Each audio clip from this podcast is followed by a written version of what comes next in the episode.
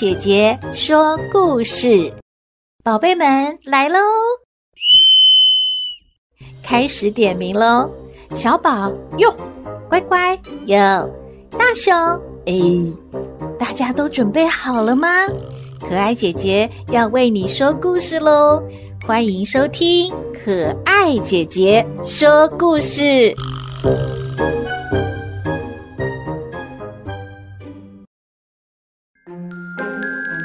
宝贝们，大家好啊！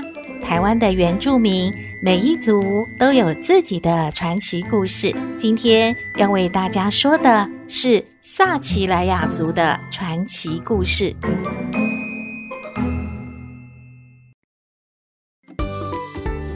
我们先来认识一下萨奇莱雅族。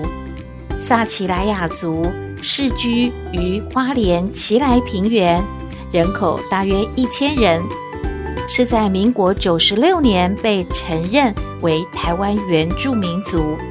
撒奇莱雅族有一个关于洪水的故事，现在可爱姐姐就为你说这个洪水传奇。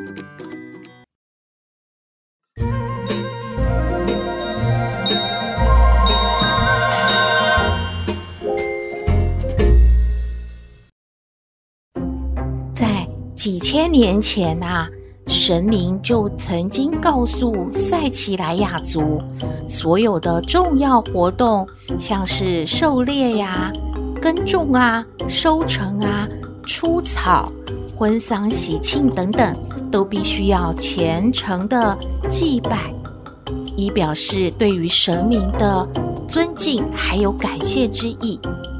但是由于连年的丰收，塞奇莱雅族的族人开始好逸恶劳了，并且认为所有的收获都是理所当然的嘛。因此呢，就逐渐荒废了对于祖先神明的祭祀了。神明于是决定要惩罚塞奇莱雅族的族人。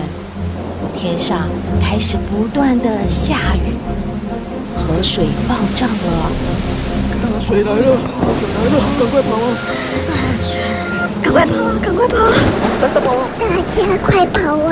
赶快往山上跑啊！赶快，赶快，赶快！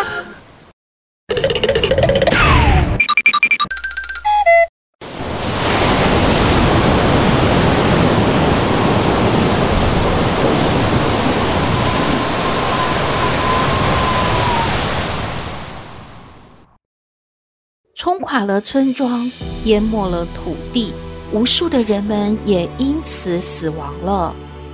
有一位机警的头目，带着族中的几百个人，逃到了奇莱雅山的峰顶，而幸免于难。但是雨呢，还是不停地下。几个星期之后，眼看着洪水就要淹过奇莱雅山了。塞奇莱雅族将会逃不过灭种的命运的。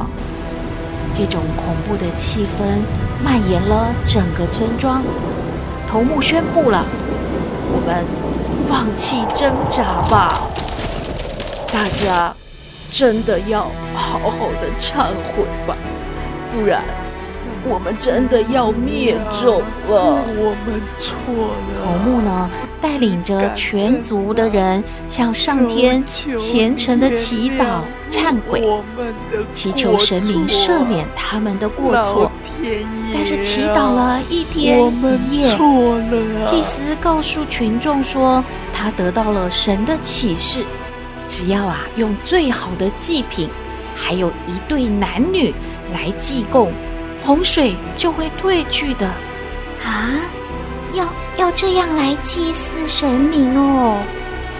头目虽然觉得很难处理，不过呢，他说了：“哎，既然是神明交代的，我们也只能照办。难道我们要真的被灭族吗？”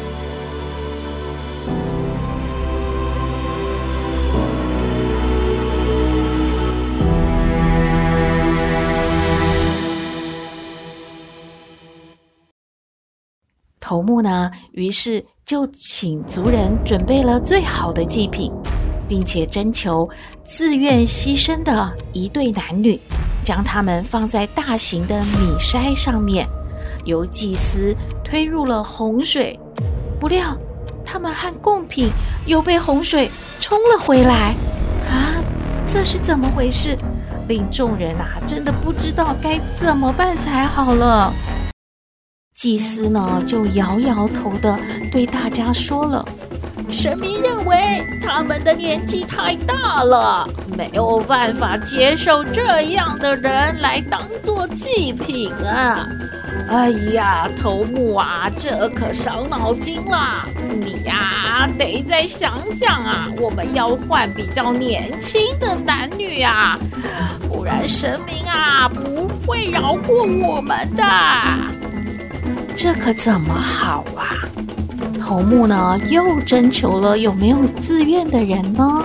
于是又换了一对年轻一点的男女，没有想到还是被大水冲回来了。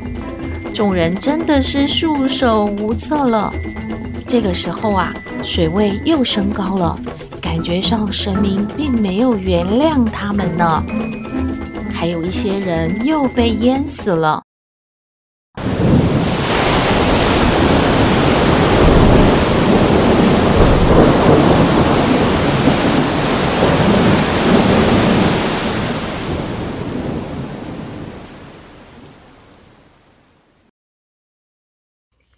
头目呢，百般不解，要祭司呢再去请示。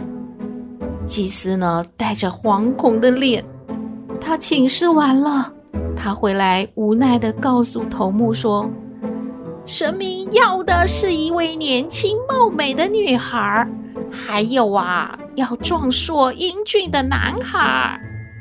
这个部落之中最美的就是头目的小女儿啦。”只有牺牲他，才能够解救族人，消退洪水。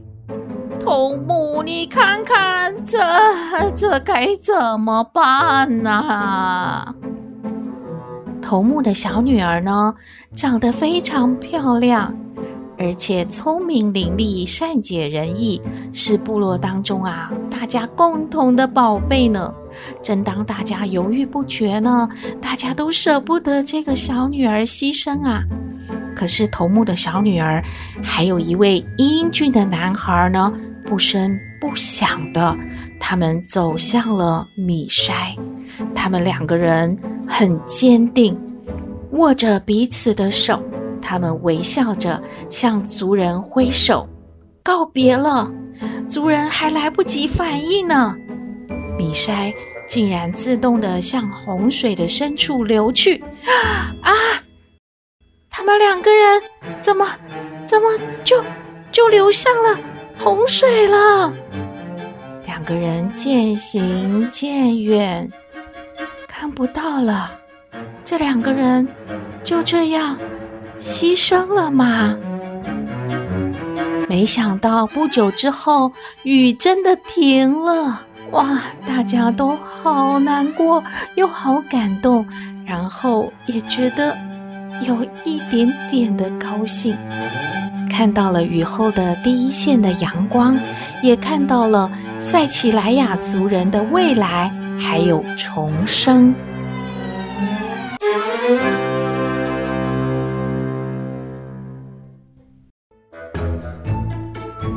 故事说完了，宝贝们，你们喜欢今天的故事吗？可爱姐姐下次再为你说故事，好吗？祝你头好壮壮，快乐长大。我们下次再会喽。